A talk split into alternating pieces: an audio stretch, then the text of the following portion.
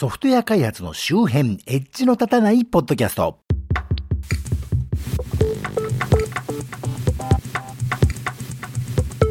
なかなか配信ペースが安定しないと言いますか、それでもネタはあるんでどんどん溜まっちゃうんでね、毎週配信にしたいんだけど、なんか2週間に2本みたいなペースになってしまっている町田です。というわけで今回も最先端とは言い難い地方在住の私が、独断と偏見でちょっと気になったテック関係、主に情報セキュリティ関係を中心としたネット上の話題を取り刀で紹介するコーナーです。今回は令和3年4月の話題です。最初の話題。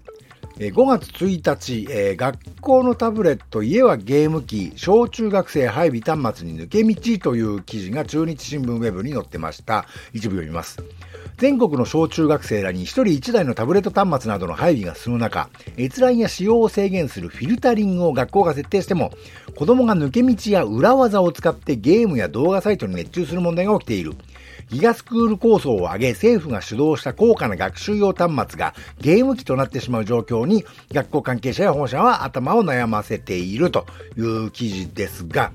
あのー、何が悪いんだと。あの、それは何が悪いんだという気がしますけどね。これ、よくよく聞いてみるとですね、子供が持ち帰持ち帰ったノート PC 高に、スクラッチが入ってたと。スクラッチってのは子供向けのプログラミング環境としてだいぶ人気になるやつでね、義務教育でのプログラミング教育としてもだいぶ注目されているプラットフォームですけど、これはプログラミング環境だけじゃなくてね、コミュニティ機能もありまして、作った作品を共有して、それを作っ使ったりね、遊んだりね、それがどういう風に作られているのかを解析したりということもできるわけですね。これはプログラミングを学習するときは非常に大切なことで、人の作ったものを真似したりね、どういう風に作られてるのかなって調べたりね、さらにそれを改良したりっていうのはとても大事なことです。プログラミングでは、あの、誰もが通る道です。それをただね、ゲームやってて困るって言ってんですね、この学校関係者と保護者は。ゲームやって何がいかんのかと。それがね、というか、それこそがプログラミングを学習するっていうことなんですけどね。まあ、無知を責めても仕方ないですけどね、今年どうもオリンピックやるみたいじゃないですか。あれって正しくはオリンピックゲームズって言うんですよね。運動競技ってゲームなんですよ。コンピューターじゃなくてね、あの、体使ってるってだけでね。コンピューターを使ったゲームはいろいろありますけど、スクラッチで他の人が作った作品をね、あの、熱中、それにね、熱中してるのをね、ゲームやってて困るっていうのは何なんでしょうね。オリンピックはね、世論の反対を押し切ってまでやるのに、プログラミング学習はするのはダメっていうのはね、なんだか、点でわからん話ですね。私なんざまず年寄りでもがテレビ見るのやめてから言えと思いますけどね。次の話題。5月5日の話題。次の話題、5月5日の話題です。働く細胞ムービングコミック新型コロナウイルス編及び感染予防編を等を通じて感染症予防の大切さを啓発します。厚生労働省のサイトに載ってました。一部読みます。厚生労働省は本日5月5日ですね、株式会社講談社と協力し、働く細胞ムービングコミック新型コロナウイルス編及び感染予防編を通じて感染症予防の大切さを啓発しますということだそうで、ムービングコミックっていうのは漫画をね、アニメじゃなくて、あの、漫画の紙面をコマとかページとかを自動で、あの、進んでいく動画にしたものみたいです。それで、働く細胞という有名人気作品がありまして、まあ、この番組聞いてるような人はどういう作品かね、ご存知でしょうけど、人間の体内の細胞を擬人化した漫画なんですけどね。それで新型コロナウイルスに関する解説と啓蒙した2作を厚労省が無償公開したということなんですね。これね、見ましたけど、実に素晴らしいですね。新型コロナ感染症 COVID-19 ってこんだけ世間を騒がせてますけど、感染した人が重症化するってのはどういうことなのか、私この動画見て初めてちゃんと理解しましたけどね。で、さらにこの働く細胞ってもうアニメも原作の漫画もね、終了したらしいですけど、この公開されてる話ってね、この働く細胞のこれまでのお話の集大成とも言えるね、いよいよ最終回かなって感じのね、すごい感動的な話で、そういう啓蒙とか積極臭いことを置いといても漫画としてもとても良いというか面白いと言いますか、働く細胞の総決算的な名エピソードでしたね。この話もね、ぜひね、追加でアニメ化してほしいなと思いました。次の話題。5月10日の話題。廃棄扱いのはずの書類が郵送で届く何者かが意図的に持ち出した可能性も、スキャンネットセキュリティに載ってました。自分読みます。宮城県仙台市は4月27日、廃棄扱いとした個人情報記載の書類が同志宛に郵送で届いたと発表した。これは同市の大田区戸籍住民課で出力後に廃棄扱いとした1世帯分の個人情報記載の書類が4月5日に個人情報が記載された書類を送付するという趣旨の差出人不明の郵便物に同封されて当市役所本庁者宛に届いたというものということだそうで、なんでしょうね、これ気持ち悪いですね。前に4月のニュースコーナーで紹介した北海道のニュースを似せますね。もう一回そこでちょっと引っ張り出しますけど、えー、それはセキュリティネクストというサイトに載ってたんですが、約10年前の紛失個人情報を11回にわたり匿名で届くというのがあって、えー、札幌医科大学に勤務していた北海道職員が同大関係者の個人情報を含む私物 USB メモリを2010年5月頃に紛失したことが分かった。2020年7月に匿名の封書が届いたことで判明したという、という、ね、前紹介したニュースありますけど、こっちはその USB メモリーにね、その紛失した職員の悪口もたくさん入っていたということだったんですけどね、なんか似たような感じで、なんとの気持ちの悪いニュースですね。次の話題。これも5月10日。セキュリティ機関を語る振込詐欺が発生、実在する職員氏名を詐称、えー、スキャンナットセキュリティに載ってました。一部読みます。特定非営利活動法人日本ネットワークセキュリティ協会 JNSA は5月、同協会を語った振り込め詐欺への注意喚起をウェブサイトで呼びかけている。JNSA によると、振込詐欺では、日本ネットワークセキュリティ協会の名称や実在の職員名を語っているものが確認されているが、同協会では個人へ直接電話連絡し、金銭を請求したり、書面で金銭を請求することは一切ないとし、心当たりのあるものは、最寄りの警察署に相談するよう呼びかけているということだそうで、実在のね、国内の情報セキュリティ対策団体の名前、しかもそこの実在する方の名前を語った詐欺が発生していると。やばいですね。そんな団体あんのかなと。ウェブで調べると実際あって、ちゃんと活動してるんだって安心するとね、詐欺に引っかかるという行動になってるわけですね。次の話題、5月11日の話題。ランサムウェアの身代金支払いで、反社への資金供給システムと化すサイバー保険産業。これもスキャンネットセキュリティに載ってました。一部見ますが、ランサムウェア攻撃を行う犯罪者や企業が保険金によって支払うことを禁止する法律が必要だと、かつてイギリスの政府通信本部 GCHQ で養殖についていた多くの人物が声を上げている。金を支払っても犯罪者のビジネスモデルを長続きさせるのに過ぎないのだという。えー、一部略して、イギリスの国家サイバーセキュリティセンター NCSC の元所長であるキアラン・マーティン氏の議会での発言は今年の初めの大きな話題となった。保険会社は顧客の代わりにも保険身代金を支払うことで組織犯罪に資金供与しているとマーティン氏は述べたのだということだそうで、これも以前から割と言われている話なんですけど、ランサムウェアの犯人とね、身代金交渉をしてくれる、まあ、セキュリティ専門企業がいるらしいんだけど、そういう専門家の中にはそもそも犯人とグルなやつも結構いるみたいよというね、もうセキュリティ関係者を名乗るやつはね、詐欺だと思えということじゃないですかね。あれ、俺って私のことかなっていうところもありますけど。次の話題。5月21日の記事です。結局ビル・ゲイツはエプスタインと何回やっていたのか、ギズモードジャパンに載っていました。一部読みます。面識はないと言ってたのに、未成年女子人身売買のエプスタインの邸宅に通ってプライベートジェットにも同乗していたとニューヨークタイムズに報じられ破局を迎えたマイクロソフト共同創業者ビル・ゲイツメリンダ夫妻夫婦の砦が崩れると葬り去られたはずの醜聞が出てくる出てくる止まりません日曜日に、日曜にはニューヨークタイムズ、ウォールストリートジャーナル、デイリービーストが離婚理由に直結し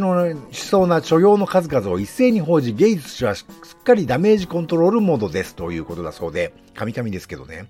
マイクロソフト創業者ビル・ゲイツが離婚したというニュースがあったんですけど、まあ個人的な話だしね、前にアマゾンのジェフ・ベゾスも離婚したりしてましたからね、そういう大富豪がいろいろ落ち着いてから離婚するっていうこともあるんだなと、なんか税金対策とかそういうことかなって思ってたんですけど、その後ビル・ゲイツに関するゴシップが出てくる出てくる。まず、マイクロソフトの若い女性社員にね、結構ちょっかい出してたらしいと。そもそもこの奥さんのメリンダさんもね、元マイクロソフト社員で、結構ビル・ゲイツとはね、年が離れてるはずなんでね、そもそもビル・ゲイツってそういうところあるんだね、というところと、それで奥さんが離婚を決意した理由の一つに、これこの前話題にしたね、自動買収と、その斡旋の罪で逮捕された後、極注視した、あの、テク企業に投資しまくっていたジェフリー・エプスタインと、こういう、関係があったことが指摘されたんですね、奥さんから。で、この前のね、グニューのリチャード・ソロマンは別に本人はエプスタインとは関係なくて、歴史的偉人であるマービン・ミンスキー博士をかばったらその可愛い方がクソだったんで、あの、もともとストールマンがあんまり人に好かれる人ではなかったっていうのもあるんですけど、それで大炎上をしたわけですが、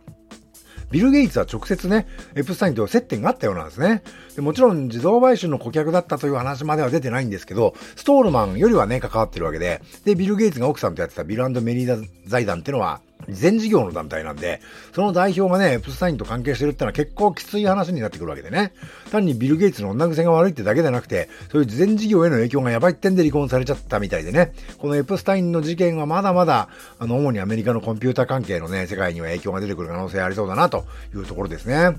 その他ね、先月5月はロシアを拠点とするダイクサイドっていう名前、名乗ってるね、一団によるアメリカのパイプラインへの攻撃でアメリカのいくつかの州が非常事態宣言をね、出す事態になっちゃったり、お見合い婚活サービスで会員の免許証が大量に漏洩したとかね、富士通さんのプロジェクトウェブという社員ね、用の情報共有サービスから、あの、内閣サイバーセキュリティセンターを含む日本の役所やら、大企業やらの情報がたくさん漏洩しちゃったりとかね、日本郵便からも7万人近い顧客の個人情報が漏洩したりとか、でかいニュースが次々やってね、先月は本当紹介してるとキリがないんですけど、あと一つだけ、5月21日の、えー、プレスリリースですね、これは。コードコブからの、えー、第三者からの不正アクセスによる当初への影響及び一部顧客情報等の流出について、株式会社メルカリに載っていました。コードコブかな？コードカーブかな？カバーだから、カ、カバーかな？よくわかんないですけどね。一部読みますが、株式会社メルカリは、当社が利用している外部のコードカバレッジツール、コード株に対する第三者からの不正アクセスにより、当社のソースコードの一部及び、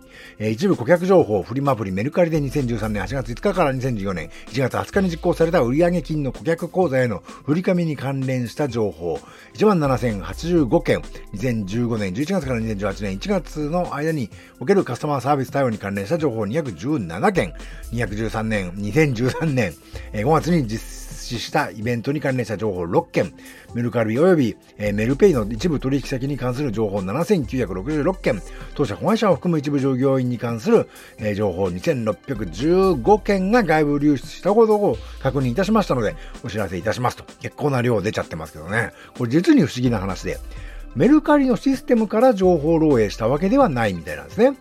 で、メルカリのシステムを開発して動作テストをまあもちろんするんですけど、プログラミングの世界ではテストって言うとね、人間がするだけじゃなくて、プログラムのテストをするプログラムを書いて自動化して、たくさんのテストをするっていうのもやるんですけど、そのプログラムによる自動化されたテストが、テスト対象のプログラムの全体をね、カバーしてないといけないわけで、それをね、どの程度でカバーしてるよっていうのを計測するカバレッジツールというのがあるんですね。メルカリはそれをコードコブっていうね、ツールを使ってたと。そしたらそのコードコブっていうのが攻撃されて、そこから取引先や従業員の情報が漏洩したという話ですね。で、いわゆるメルカリのシステムの不具合じゃなくて、他社が作った開発ツールから漏洩したってわけで、メルカリさんも災難だなと一瞬思うんですけど、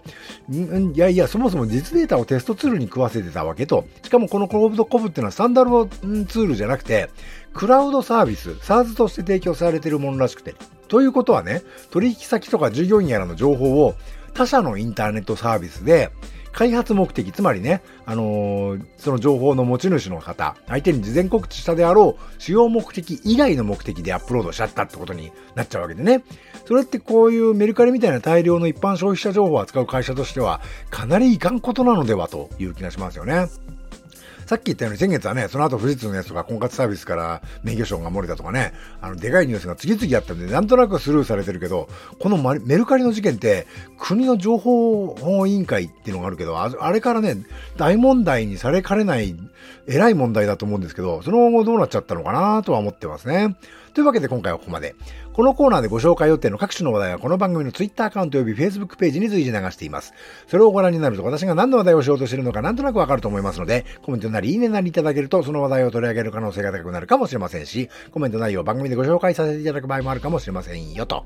今回紹介した各話題はこの番組のショーノートからリンクを貼っておきます。現在お聞きのポッドキャスト、アプリの、えー、画面からリンクをたどれる方はそちらから。そうでない方はこの番組名、エッジの立たないポッドキャストでウェブ検索していただくと配信サイトが出てきますのでそちらからご参照ください。URL 直接だと今回の配信は https://noedge.matchy.net https コロンスラスラの edge.match.net スラッシュ166からご参照いただけますよ。と、ポッドキャスト、Apple Music、Amazon Music、Google Podcast、Spotify のほか、Twitter 上でお聞きいただくことも可能です。ハッシュタグのたた、ひらがなですが、それで追っかけてもらうと Twitter の画面、各種公式クライアントでそのままお聞きいただくことが可能ですよ、ということで、えー、ではまた。